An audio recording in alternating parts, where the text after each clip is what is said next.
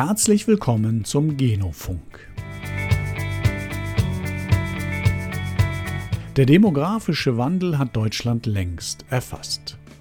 Wir werden immer älter und wir werden weniger, weil die Zahl der Geburten niedriger ist als die Zahl der verstorbenen Menschen in Deutschland. Das ist ein großes Problem für die Rentenkassen, weil immer weniger junge Menschen die Renten von immer mehr alten Menschen bezahlen müssen. Und es ist ein großes Problem für den Arbeitsmarkt, weil die Zahl der Menschen stetig abnimmt, die im sogenannten erwerbsfähigen Alter sind. Darüber wird in Politik und Gesellschaft auch breit diskutiert. Ein Aspekt wird dabei jedoch wenig beleuchtet. Kann man die Erfahrung der immer fitteren Rentner nicht noch für den Arbeitsmarkt nutzen? Und zwar nicht gerade dadurch, dass man das Rentenalter erhöht. Das Potenzial ist jedenfalls riesig. Gut 21 Millionen Rentner gab es Mitte vergangenen Jahres, also zu Anfang des Jahrzehnts, nach Angaben der deutschen Rentenversicherung. Und die Zahl steigt rasant, wie Christian Ege berichtet. In diesem Jahrzehnt gehen 11,5 Millionen Babyboomer in den Ruhestand. Der frühere Staatssekretär ist Gründer der Genossenschaft Generation Ü, die kurz gesagt arbeitswillige Rentner an Unternehmen oder Privatpersonen vermittelt und sich um den lästigen Papierkram kümmert. Christian Ege, der selbst noch weit vom Rentenalter entfernt ist, bietet damit nicht nur eine Lösung, um kurzfristig einen Mangel an Fachkräften zu beseitigen, er hilft auch den Üs, wie er die Rentner liebevoll nennt. Wir bewahren Üs davor, ins Pensionsloch zu fallen. Und das Pensionsloch ist das, wenn die Garage aufgeräumt, das Gartenhäuschen saniert und die ersten zwei Reisen gemacht sind und man weiß nicht, mit seiner Zeit anzufallen. Es gibt aber auch ein finanzielles Pensionsloch. Warum Christian Ege die Generation Ü als Genossenschaft gegründet hat, wie sie genau funktioniert, welche Hürden es gab und welche Chancen er sieht, erzählt er uns im Interview. Stefan, leg doch einfach los. Ich begrüße hier in unserer Runde Dr. Christian Ege von der Generation Ü EG. Und äh, wie üblich haben wir uns darauf verständigt, dass wir beim Podcaster-Du bleiben. Insofern, Christian, stell dich doch mal kurz vor, damit unsere Hörerinnen und Hörer dich äh, ja etwas näher kennenlernen können. Gerne. Ich bin 50 Jahre jung, letztes Jahr geworden, für Generation Ü, die ja zu tun hat mit Menschen, die im Ruhestand sind, noch ein bisschen jung, der Jüngste.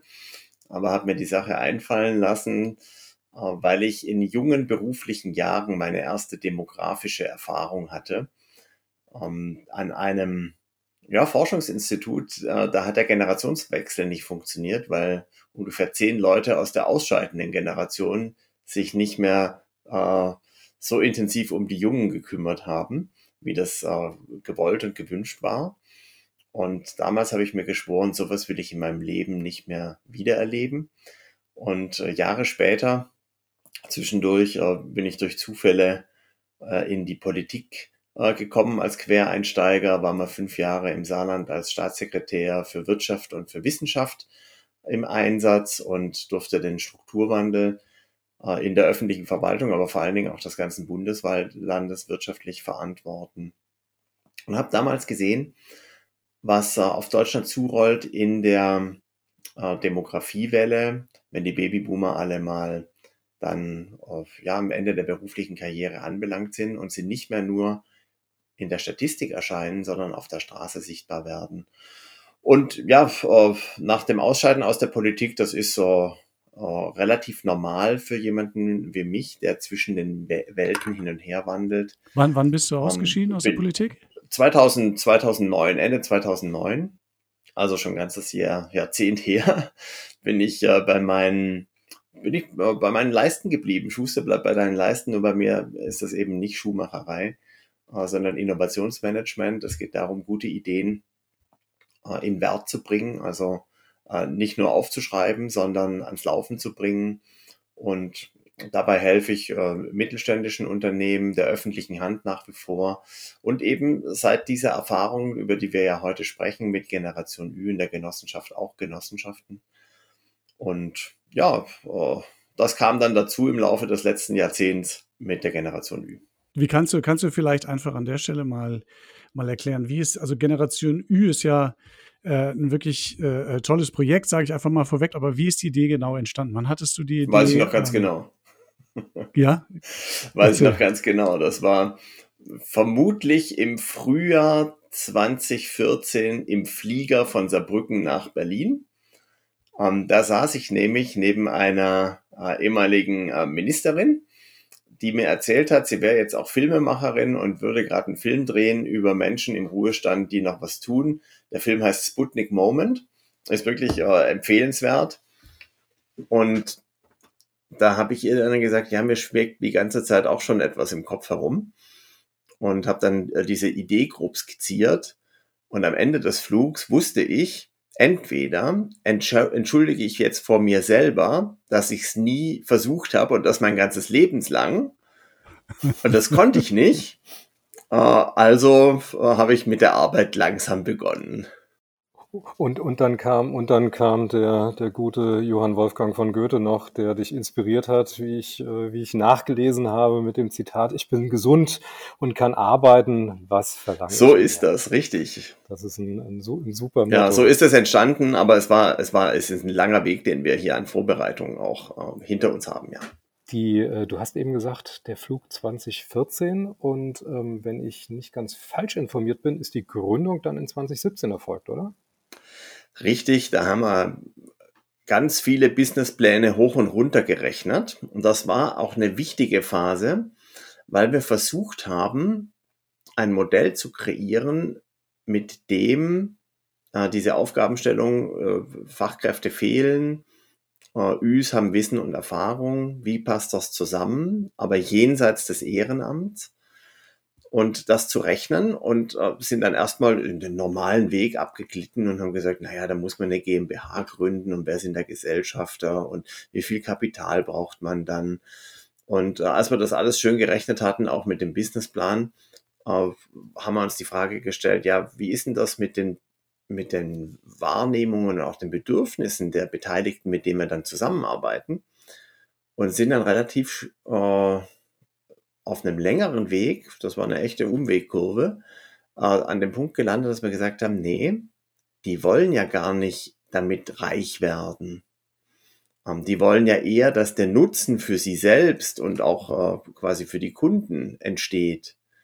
Und dabei war klar, das geht mit einer reinen äh, kapitalinvestiven äh, Geschäftsplanung nicht gut. Das würde nachher eingeholt werden wir sind sehr froh, dass wir diese extra Kurve am Anfang gemacht haben. Sie hat nämlich dazu geführt, dass ich zu dem Zeitpunkt 2017, als wir unseren ersten Auftrag hatten, da gab es äh, nur eine Projektorganisation. Äh, und äh, wenn das interessant ist, erzähle ich den ersten Auftrag nachher noch.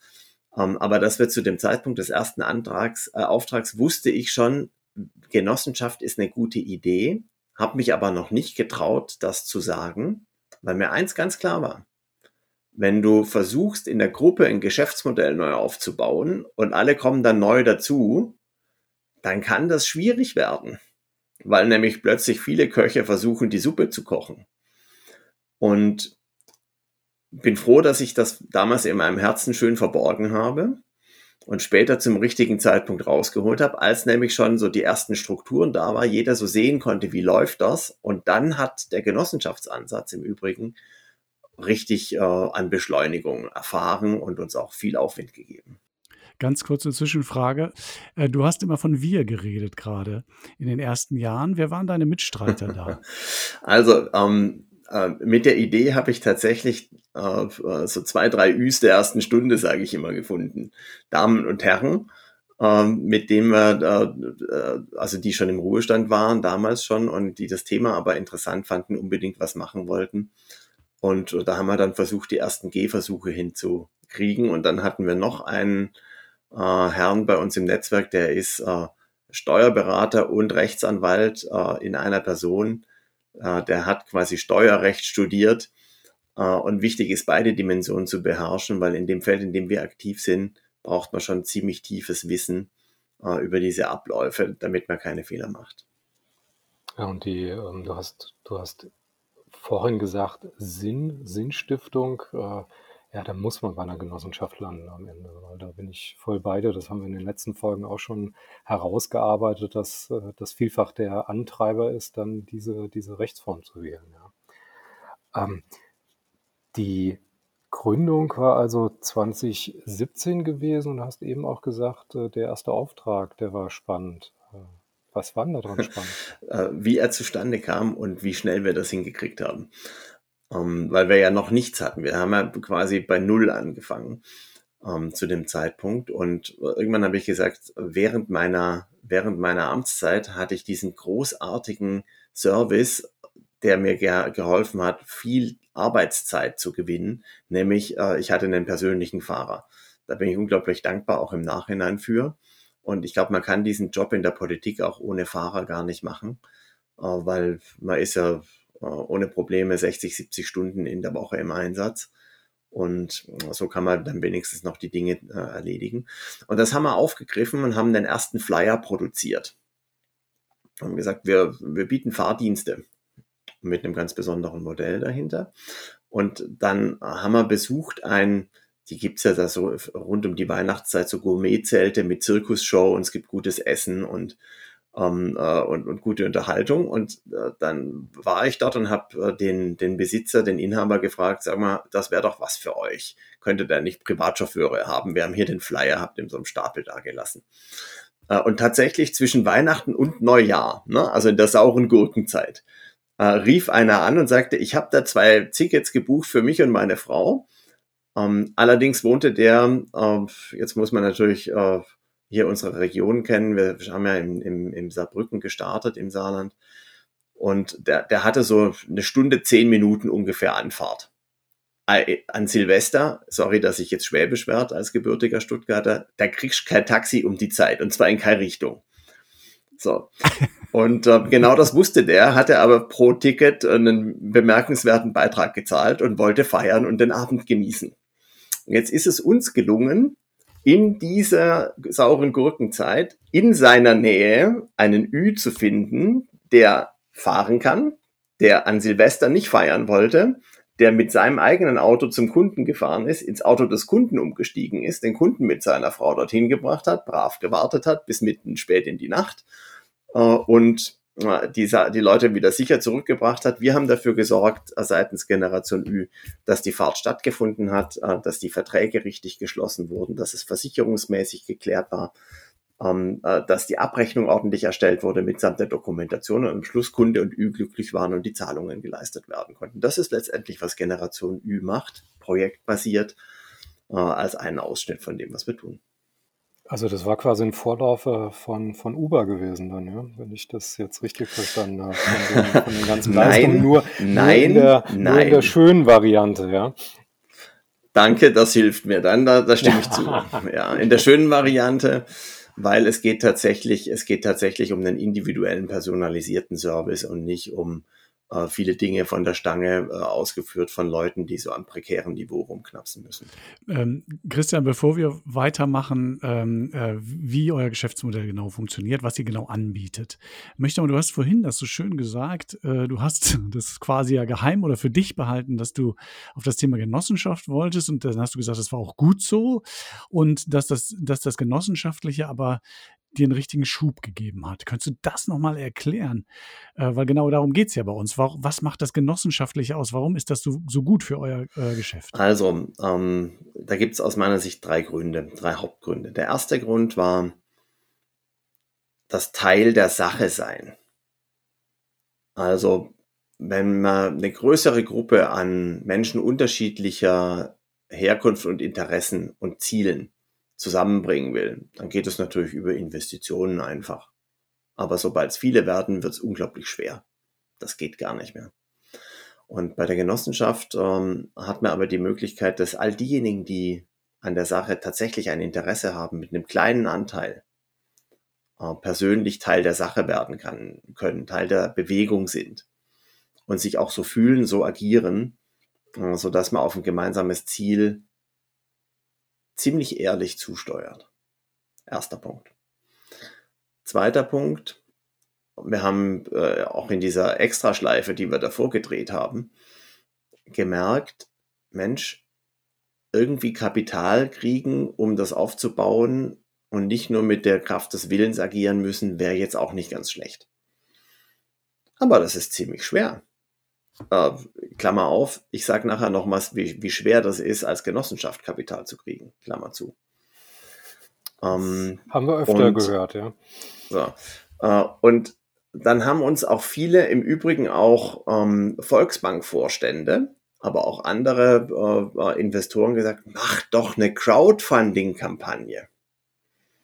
Und da haben wir gesagt, ja, interessant, warum eigentlich nicht? Aber äh, eine Genossenschaft gründen ist genau genommen nichts anderes.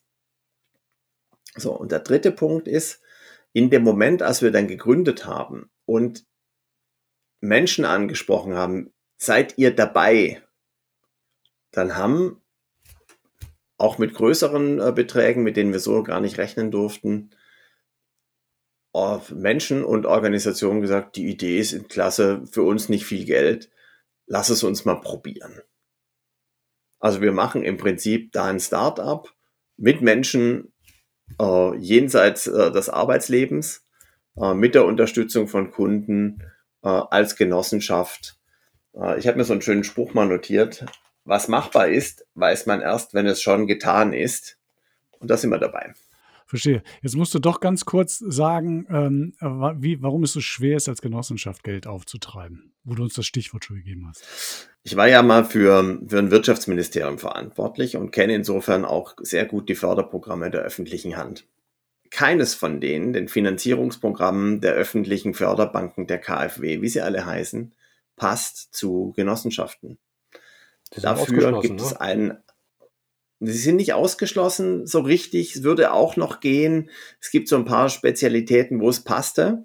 Äh, das ist so eine Rechtsform, die ist, die ist vergessen. Das habe ich im Übrigen auch schon mit dem Bundeswirtschaftsministerium ausgetauscht, diese Information.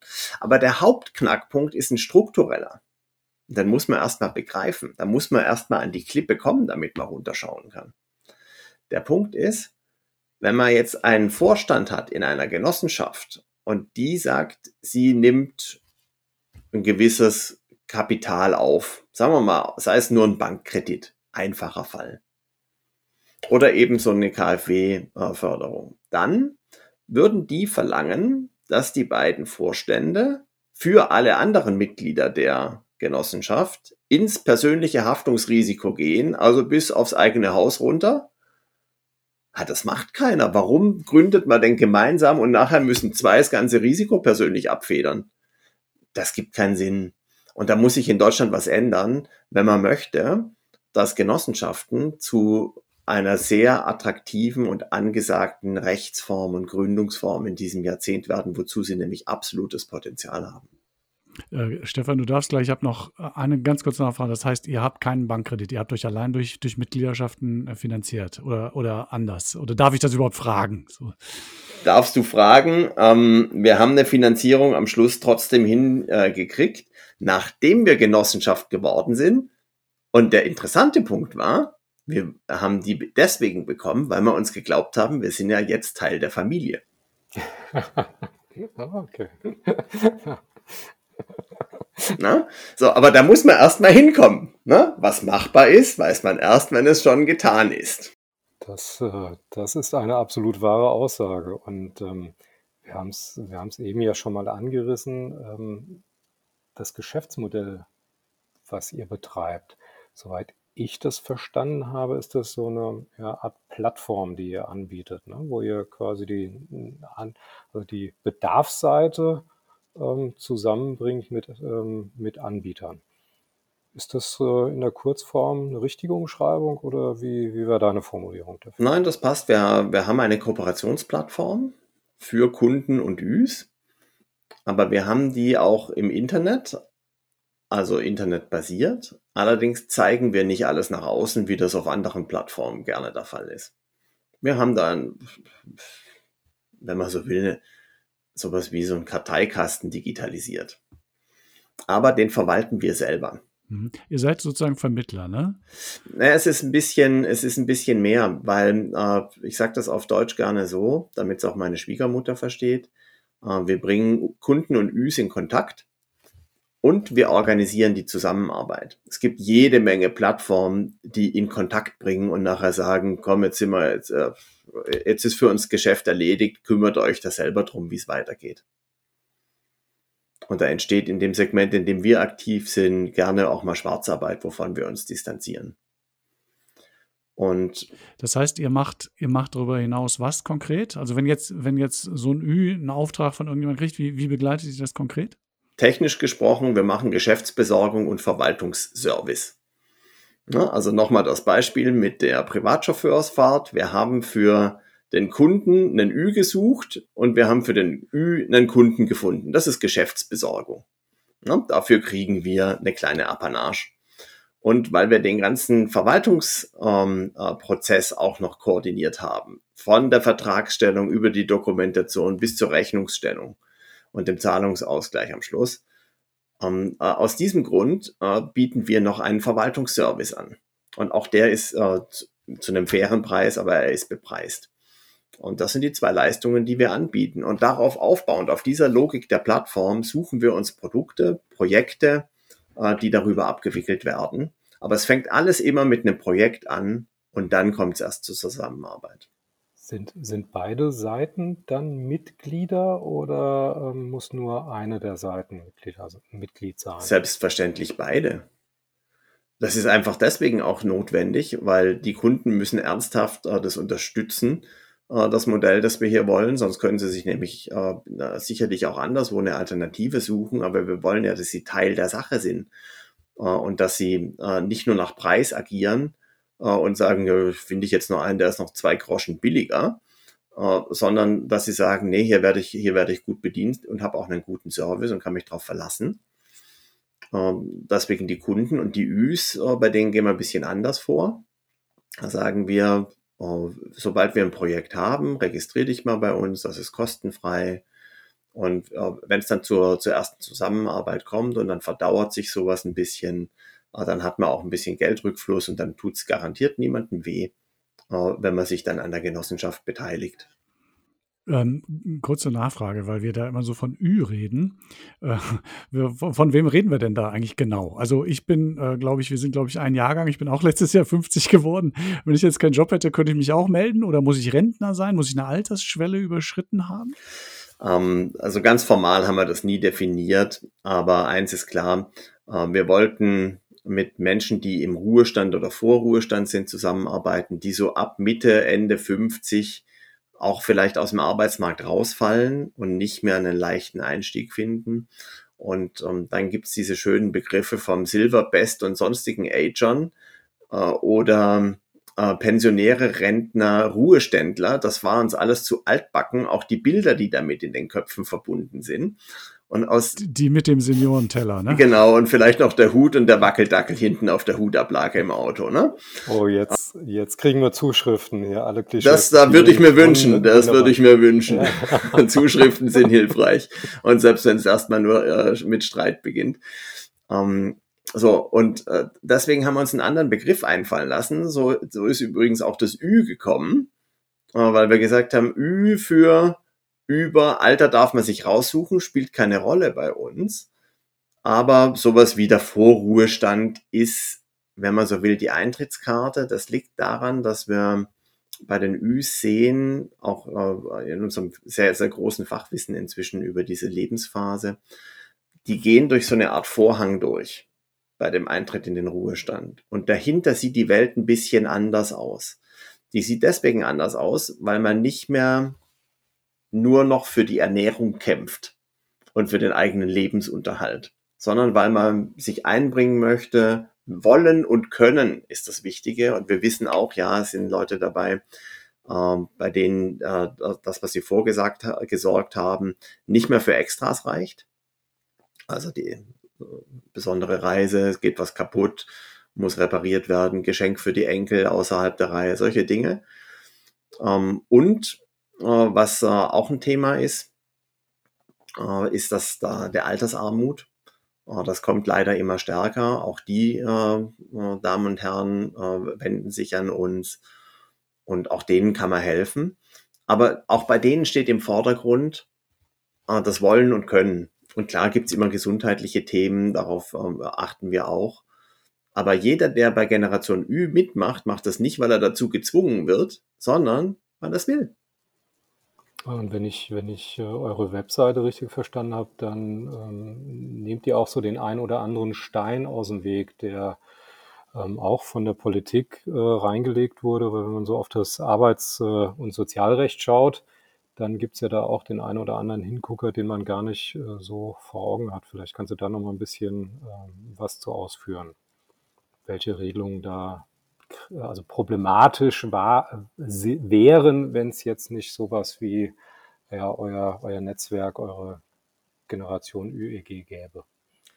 Die Väter und Mütter des Arbeits- und Sozialrechts in Deutschland haben vor Augen beim Schreiben dieser äh, juristischen Paragraphen sicherlich gehabt, dass im Ruhestand Ruhe herrschen muss, weil da will niemand mehr arbeiten. Das war ja auch die letzten Jahrhunderte so. Dieses Leitbild vor Augen ist dort äh, festgeschrieben.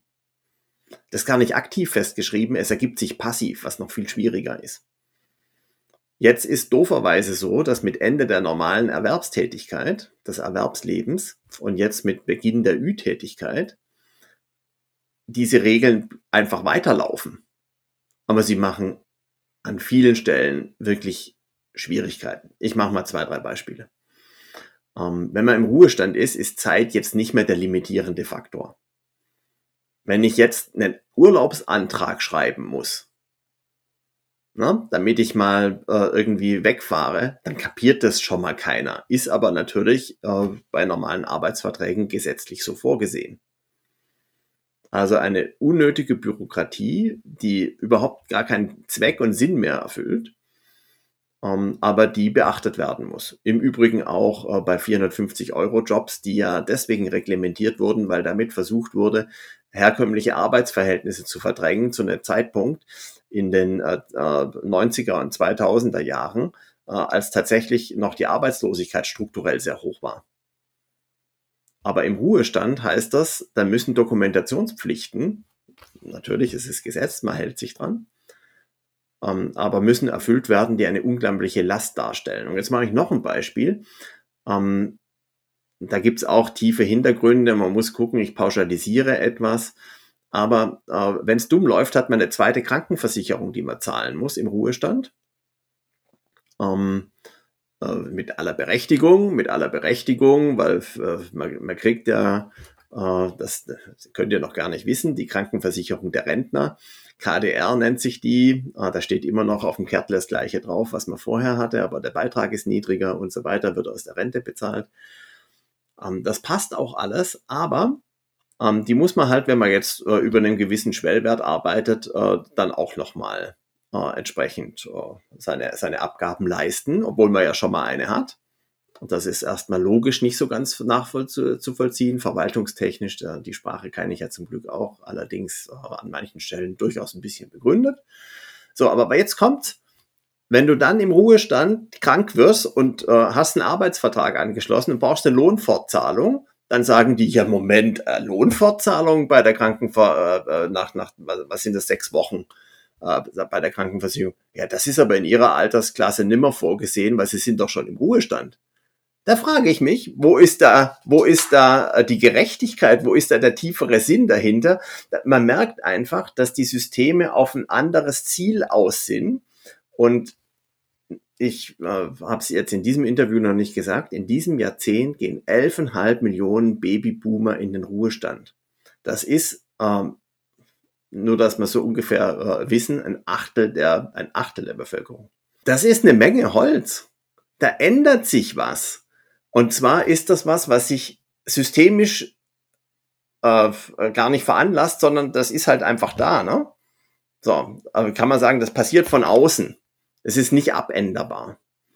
So, und jetzt äh, gerät plötzlich auf diese Strukturen ein gewisser Druck und wir werben dafür ähm, hier auch äh, politisch äh, seitens der Bundesregierung ähm, entsprechend darauf einzugehen und diese Strukturen so anzupassen, dass man ohne Sorgen sagen kann, äh, lass doch die ganzen Regelungen und Einschränkungen für Menschen im Ruhestand bleiben, so wie das äh, bei der Rente äh, teilweise auch schon äh, passiert ist. Ruhestand ist einfach nicht mehr, wenn Ruhe herrscht. Kurze, kurze Nachfrage dazu. Ihr habt, ihr müsst ja die gleichen Gesetze befolgen, aber ihr habt Lösungen dafür. Ihr habt, glaube ich, auf der Webseite geschrieben, ihr bietet innovative Lösungen dafür. Ähm, das nehmt, da, da, macht ihr das, das erleichtert ihr sozusagen, sowohl den Üs als auch, als auch den Unternehmen, richtig? Das ist korrekt. Ähm, wir machen das auf zwei Arten und Weisen. Das eine ist, wir arbeiten mit Üs, die als selbstständige Kleinunternehmer agieren. Und das zweite ist, äh, wir machen sowas wie eine klassische Personalberatung, wenn man die Leute doch als Familie oder als Unternehmen oder äh, Verein, Stiftung äh, anstellen möchte, dann nehmen wir so eine Art Vermittlungsapanage. So, aber jetzt erklär mal jemanden, erklär mal jemanden, der sein ganzes Leben lang angestellt war, der sich mit diesem Zahlen- und Papierwerk nie auseinandersetzen musste und am Schluss des Jahres seinen ganzen Papierkram dem Steuerberater äh, übertragen hat. Bitte macht das, wenn es soweit überhaupt kam. Ähm, jetzt erklären wir mal solchen Menschen, äh, dass sie sich jetzt beruflich selbstständig machen sollen. Da ist die Antwort nach einer Sekunde Nein. Und wir übersetzen das in Projekte und sagen nachher, wie es geht, nehmen die Leute an der Hand, erledigen für sie den Verwaltungsservice. Das, die Dimension muss klar sein. Das ist unsere Leistung. Die ist auch nicht leicht kopierbar. Äh, jetzt löst ihr ja damit auch schon perspektivisch, du hast es ja gerade gesagt, äh, ein gesellschaftliches Problem. Also ihr helft es zu lösen. Das ist ja sehr genossenschaftlich, sehr im Sinne der Gesell Gesellschaft auch und Gemeinschaft. Ähm, du hast vorhin gleichzeitig auch mal was von Altersarmut gesagt. Ähm, wie ist denn das, das Modell für, für die Üs? Also habt ihr, äh, wird in jedem Projekt ausgehandelt, äh, wie viel die bezahlt bekommen oder gibt es, wird es einfach der Mindestlohn oder kann man das so nicht sagen? Ähm, einfach nur, um das auch zu klären. Also wir sind immer über Mindestlohn ähm, das wird aber pro, äh, also deutlich über Mindestlohn. Äh, das wird aber auch pro Projekt individuell kalkuliert, äh, weil beispielsweise eine Schreibarbeit einen anderen Wert hat als eine Privatchauffeurfahrt, als, sagen wir mal, eine, eine gewisse konzeptionelle Arbeit im Beratungsbereich. Okay, also das heißt, hängt vom Projekt ab und von demjenigen, was, was, was das Können ist einfach, ne? Was, was die Qualifikation ist. Okay. Korrekt. Okay. Wir haben jetzt viel über Genossenschaft schon gesprochen. Ähm, ich habe aber gelesen, dass ihr im Prinzip auf zwei Beinen steht. Einmal auf, der, auf dem genossenschaftlichen Bein und einmal dann auf äh, ja, einem EV, einem eingetragenen Verein. Ähm, wieso habt ihr zwei, äh, ja, zwei Seiten einer Medaille implementieren müssen? Da wird es einen, einen, guten Grund für geben. Ja, da gibt es einen sehr guten Grund dafür. Der ist in unserer Historie äh, auch nachvollziehbar. Und nachdem wir das, die ersten Projekte hatten, haben wir schnell gemerkt, wir müssen, damit es nicht nur projektbasiert die Zusammenarbeit funktioniert, eine Gemeinschaft schaffen. Und da war der schnellste und einfachste Weg, einen Verein zu gründen. Einfach nur, um eine gewisse Klammer zu haben, eine gemeinsame, äh, eine gemeinsame Sammlung. Und so ist der Generation Ü, inzwischen heißt der Generation Ü Netzwerk äh, e.V. als gemeinnütziger Verein entstanden. Und er hat übrigens das Ziel und den Zweck der alten Hilfe.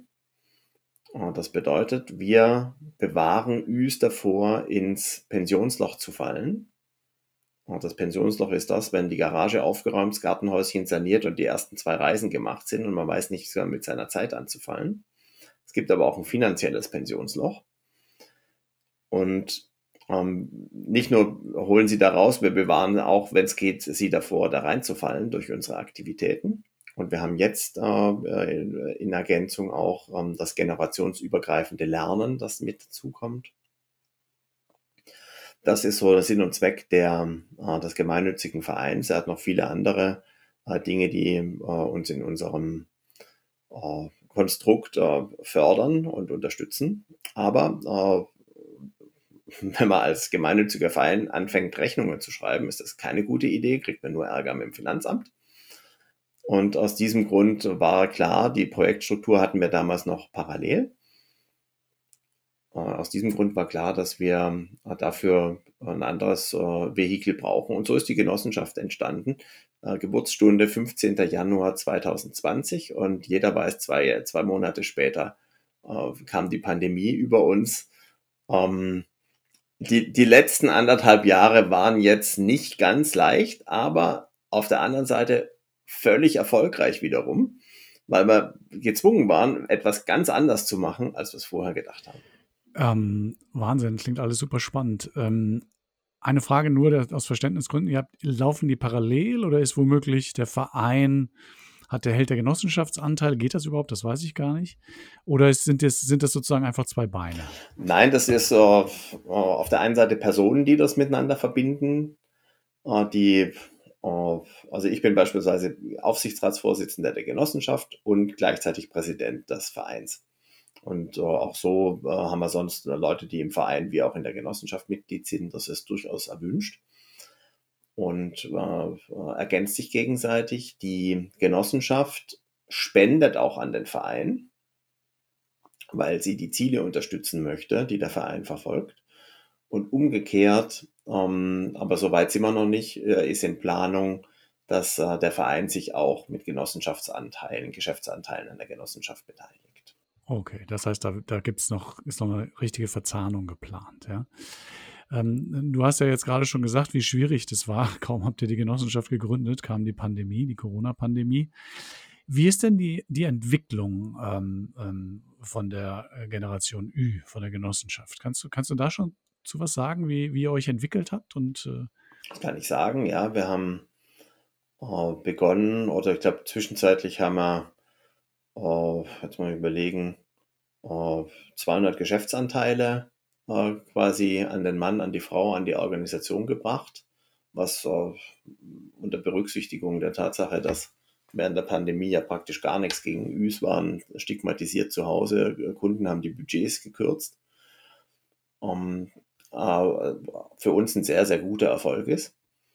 Und wir haben, ich würde mal sagen, so um die 50 Mitglieder. Jetzt kann man ausrechnen, was das pro Nase äh, wäre, aber die Verteilung ist nachher nochmal ganz anders. Und äh, insofern, äh, äh, das ist schon mal die Entwicklung aus der genossenschaftlichen Perspektive und sie ist, äh, sie ist nach oben zeigend. Und auf der anderen Seite haben wir im, im Saarland begonnen und haben jetzt an acht Standorten in Deutschland äh, Kunden und Üs zusammengebracht und äh, organisieren dort die Zusammenarbeit. Und auch da wiederum äh, versuchen wir im nächsten Schritt, und da sind wir gerade dabei, das vorzubereiten, Üs einzubinden, die sich quasi um die Kundenbeziehungen und um die Ü-Findung und Einteilung dann kümmern. Das macht ihr, macht ihr alles aus der zentralen äh, äh Genossenschaft heraus oder ist angedacht, dass ihr regional dann nochmal quasi im Sinne der Zellteilung Ableger bildet? Genau, das ist der, Sinn und Zweck. Das wird eine Zellteilung. Das ist auch von Anfang an so ausgelegt gewesen. Aber auch darauf äh, muss man ja ein solches genossenschaftliches Konstrukt ne, von äh, der Satzung her äh, und äh, vom Modell her ähm, äh, und dass äh, Firmenkunden gleich behandelt, nicht unbedingt gleich behandelt werden müssen wie Privatkunden und wie Üs. Ähm, da braucht es schon ein bisschen Know-how und Cleverness, um das auf die richtigen Bahnen zu bringen. Und die, die Cleverness, wie du gesagt hast, die habt ihr euch äh, über äh, einen Genossenschaftsverband äh, ähm, reingeholt oder über ein, ja, du hast vorhin schon mal gesagt, wir Genossenschaftsbank in, in den Raum geholt oder wo, wie, wie habt ihr das gemacht? Ich glaube, da gab es so viele Quellen, dass man nicht mehr sagen kann, was waren die einzelnen Zutaten für den hervorragenden Eintopf, den wir hier gekocht haben. Aber, äh, aber tatsächlich, ja, wir haben, wir haben im Netzwerk viel angezapft und von Erfahrungen auf, auf einfachster wie auch auf höchster Ebene profitieren dürfen. Auch der Genossenschaftsverband hat uns helfen können. Ähm, auf der anderen Seite aber mehr mit Kontakten und mit Standards als eben mit diesen Kniffen. Und äh, so, und diese Kniffe, die muss man sich aus der Praxis holen das ist auch gar nicht in der Tiefe, glaube ich, die Aufgabe des Genossenschaftsverbandes. Was habt ihr denn ähm, jetzt noch für Herausforderungen? Also das Wachstum, müsst ihr jetzt das Wachstum sozusagen koordinieren und bewältigen. Und du hast ja gesagt, es läuft ganz gut und ihr seid ja auch noch gar nicht so alt, ja, anderthalb Jahre alt, als, als Genossenschaft zumindest. Ähm, wo ist aus, aus deiner Sicht jetzt die größte Herausforderung? Also aktuell ist die größte Herausforderung, jetzt haben wir Feuer gemacht. Das Feuer fängt an, äh, an verschiedenen Stellen ähm, äh, mehr als zu glühen. Und jetzt müssen wir schauen, dass, äh, dass es auch weiter und konstant brennt und miteinander äh, quasi auch auf, auf die Entfernung hin äh, die Sache äh, in, in die richtige Richtung sich entwickelt. Ähm, damit will ich sagen, äh, wir haben ein paar größere Projekte an Land gezogen. Das ist uns äh, zum Glück gelungen in der, äh, während der Pandemie, weil wir uns umorientieren äh, mussten und umorientiert haben zum Teil. Und äh, die müssen wir jetzt eben stemmen, bewältigen. Das, so kann man sagen, sind Wachstumsschmerzen. Aber auf der anderen Seite äh, machen wir eben gerade so die, äh, die Phase vom, vom Start-up so in die, äh, in, in die Wachstums, äh, in die erste Wachstumsphase hinein. An diesem Übergang stehen wir, wenn wir es jetzt auf, vom Unternehmensentwicklungsprozess her betrachten. Und wenn ich dich eben vorhin richtig verstanden habe, dann werdet ihr vielleicht sogar äh, zu Arbeitgebern für Üs, ja, wenn ihr die anstellt, um das Wachstum zu bewältigen. Ja, für uns selbst, äh, ja. Zumindest vielleicht nicht festanstellt. Doch, doch, auch. Bei uns selbst äh, haben, wir, haben wir auch ganz normale, ordentliche Zusammenarbeit und Arbeitsverträge, klar. Ich habe noch eine Frage, die, die ich vorhin zwischendurch vergessen habe. Die will ich trotzdem noch stellen. Könnte, ähm, worauf seid ihr fokussiert? Könnte ich als Privatmann, wenn ich sage, oh, ich brauche hier auch regelmäßig Fahrdienste oder sowas, könnte ich als Privatmann auch Kunde bei euch werden, um Üs zu finden, die mir zu helfen? Oder orientiert ihr euch im Moment noch eher an Unternehmen mit, mit größeren Projekten? Nee, wir haben durchaus auch äh, Privatkunden. Ich sage noch ein bisschen was über die anderen Leistungen, nicht dass nachher heißt, das sind ja die Generation Ü, das sind die vom Fahrdienst. Ähm, äh, also ähm, das, da, da, da, muss ich jetzt schon noch. Ja, so meinte ich das doch nicht, aber es war so, es war so ein plastisches. Ja, das ist plastisch. Deswegen will ich noch ein paar andere plastische dazu ergänzen, damit das auch für alle Zuhörerinnen und Zuhörer jetzt ein klares Bild ergibt. Also äh, wir haben Leute, die sind aktiv, die helfen in der Buchhaltung. Ähm, äh, die organisieren ein Büro in Esslingen bei Stuttgart gibt es ein Coworking Space. Äh, der wird, äh, der gehört quasi einem privaten Investor, klar, aber da ist ein ganzes Ü-Team im Einsatz vom Hausmeister bis zur Terminvereinbarung über, über den Kaffeeservice im Raum und der Abrechnung. Das machen alles Üs. Ähm, wir haben im letzten Jahr, als Elektrofahrräder plötzlich den Hype ausgemacht haben, haben wir einige Üs vermittelt, die zwei rechte, nicht zwei linke Hände haben und Elektrofahrräder zusammengebaut haben. Also äh, flexibles Personal, flexibel, firm und fair. Ähm, wir haben äh, geholfen, er sitzt äh, in Frankfurt ähm, äh, einer Stiftung, das ist die Nele Neuhaus Stiftung von der bekannten Autorin, die ähm, äh, ein ganz tolles Vorleseprojekt äh, ge gestartet haben. Und in der Umsetzung jetzt Leute gesucht werden, die nicht nur vorlesen, sondern die den ganzen Prozess auch koordinieren und dann haben wir gesagt, ja, wir brauchen jetzt niemanden, der da berät, wie es gehen könnte, damit man es mal tun könnte, sondern die halt die Ärmel hochkrempeln und anpacken. ähm, solche Sachen machen wir. Und jetzt gerade in äh, Baden-Württemberg als, als Pilot äh, haben wir äh, eine Tour gemacht mit unserem äh, Messeanhänger. Wir nennen den den Ü-Wagen. Das ist wie im Rundfunk, sehr schön. Ist ja auch klar. Ja. Ne? Bei, uns ist, bei uns ist alles mit Ü, überraschend, überzeugend, überall. Und ähm, mit diesem Messewagen sind wir äh, jetzt schon an sechs von zwölf Standorten unterwegs über Marktplätze, äh, weil in Baden-Württemberg an äh, der einen oder anderen Stelle äh, Lehrer fehlen. Die sind teilweise gar nicht mehr geboren worden, äh, die da jetzt benötigt werden. Und ähm, wir aber sagen, fragt doch Leute aus der Praxis. Das können ja durchaus Menschen sein, die früher Ausbilder waren, äh, die Meister waren, die äh, im IHK-Prüfungsausschuss gesessen haben für verschiedene Berufe und so weiter, Handwerkskammer.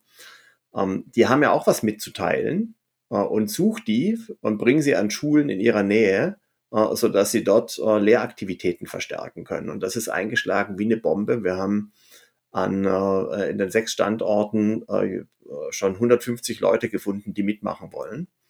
Und die nächsten sechs Standorte kommen jetzt erst. Und das nächste, die nächsten zwei Bundesländer äh, sind schon ähm, äh, daran interessiert, äh, für nächstes Frühjahr die Tour zu buchen. Also äh, was ganz anderes plötzlich ist entstanden, als das, was wir uns ursprünglich vorgehabt haben, aber viel, viel mehr als nur Fahrdienst. Darauf wollte ich hinweisen. also als Privatmann, könnte, könnte ich das denn jetzt auch buchen und sagen, ich brauche von mir aus irgendjemand, ob es ein Gartenpfleger oder was auch immer ist, oder jemand, der mir was zusammenschraubt oder Fahrdienst oder, oder, oder, könnte ich das auch? Dies äh, wollte ich noch wissen.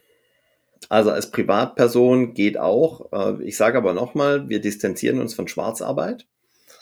Und äh, gerade im Privatbereich ist die, ist die heraus oder ist die Versuchung groß, das mal schnell auf einen anderen Wege zu lösen, als äh, wir das anbieten.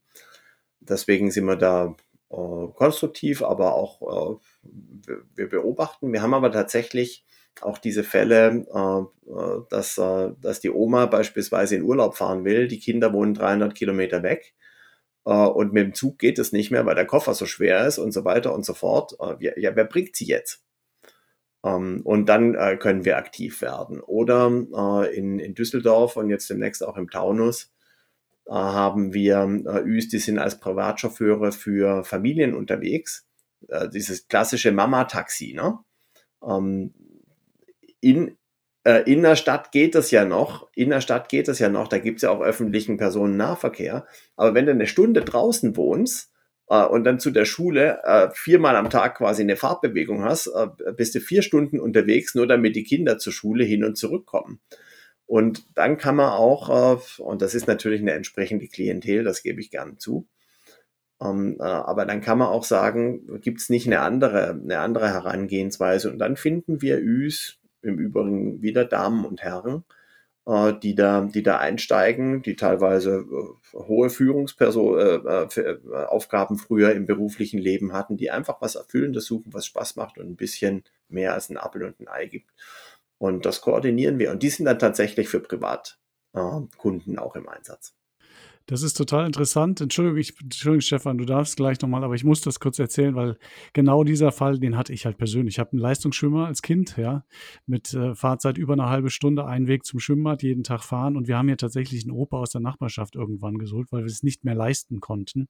Und äh, dann mit MIDI-Job-Anmeldung und das alles. Also, und das war auch übrigens in Düsseldorf. Also muss ich nur kurz noch erwähnen, Stefan, sorry, jetzt darfst du. Passt genau, hätte ich wahrscheinlich, wäre ich wahrscheinlich einer eurer, eurer Kunden hier geworden sonst. Ja also das war schon ein Zeichen, der Bedarf ist da. Ja, der Bedarf ist, äh, das ist, das ist ja das Tolle, der Bedarf ist da und ähm, du gibst Menschen, die ja noch im Saft stehen, ja, eine Perspektive.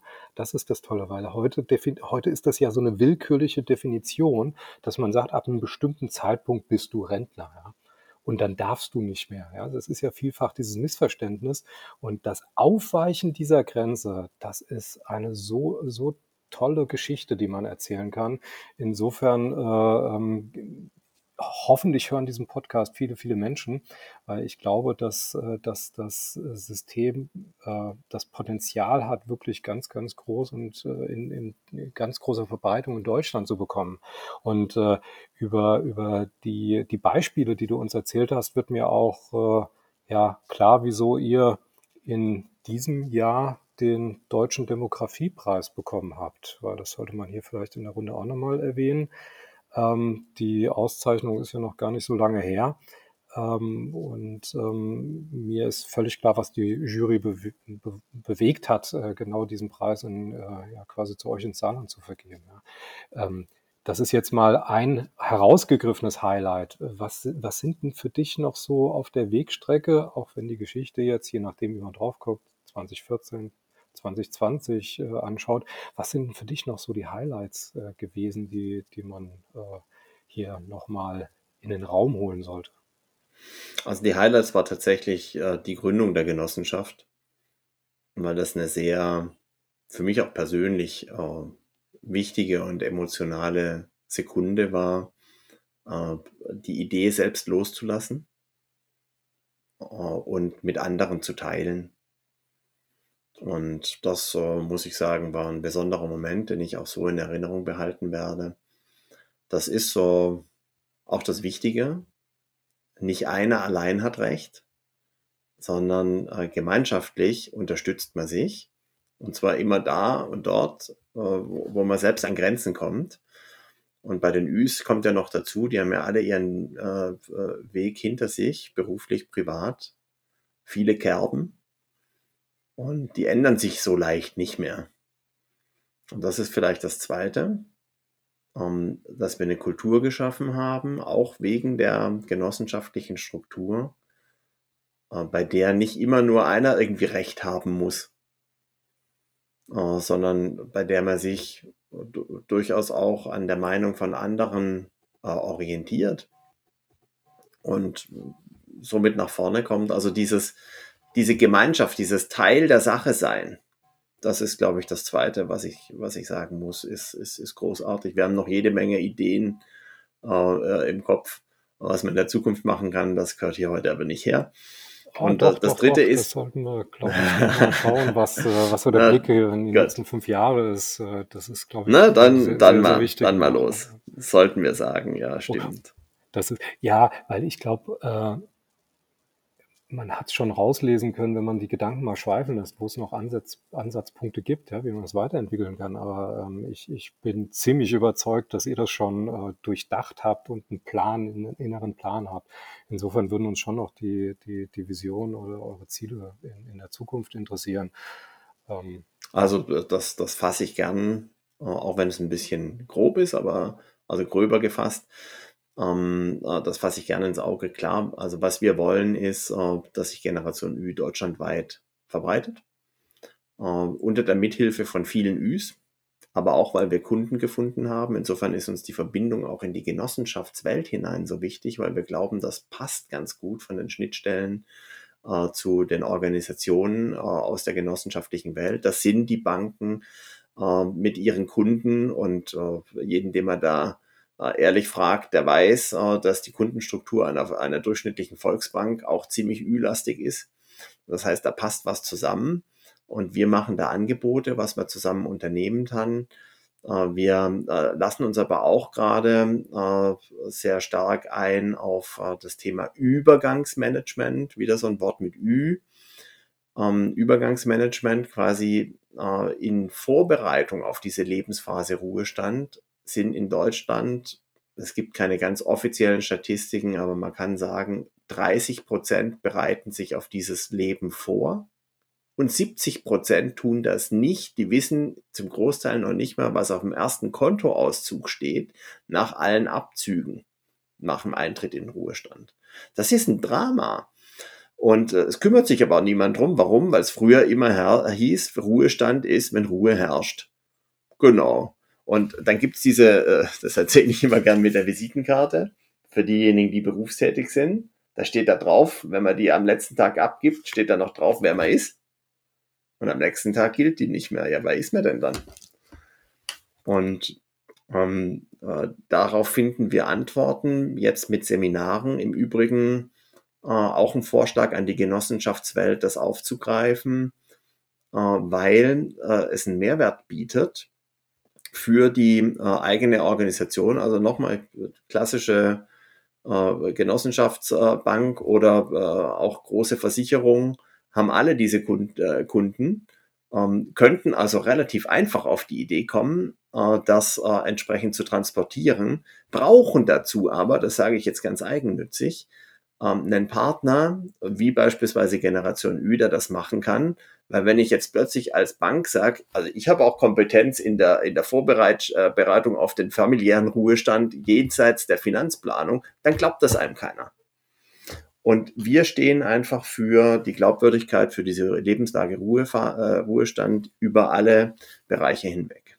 Das, also das äh kann ich absolut bestätigen. Und ähm, nachdem wir ja auch reichhaltige Kontakte in der genossenschaftlichen Finanzgruppe pflegen und zu den Regionalverbänden, bin ich ziemlich sicher, dass auch über unsere Podcast-Folge in den äh, entsprechenden äh, regionalen Medien berichtet wird. Insofern ähm, äh, bin ich davon überzeugt, dass du bestimmt den ein oder anderen Ping erhalten wirst. Äh, wir haben da was gehört, lass mal reden ähm, was mich extrem freuen, freuen würde, ähm, weil nochmal der Antritt ist, ist, ist äh, äh, ja mehr, mehr als gut, weil er wirklich ein reales Problem löst und kein konstruiertes ist.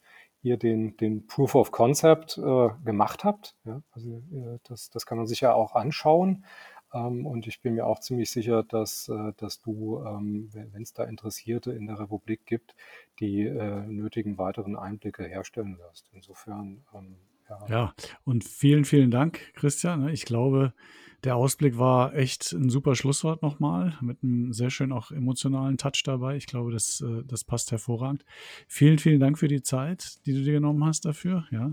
Alles, alles Gute. Wir drücken wirklich alle Daumen, dass das gut geht, weil es ist sehr, sehr wertvoll, was ihr einfach macht. Und ich hoffe, wir haben das auch äh, gut transportiert. Also danke. Ne?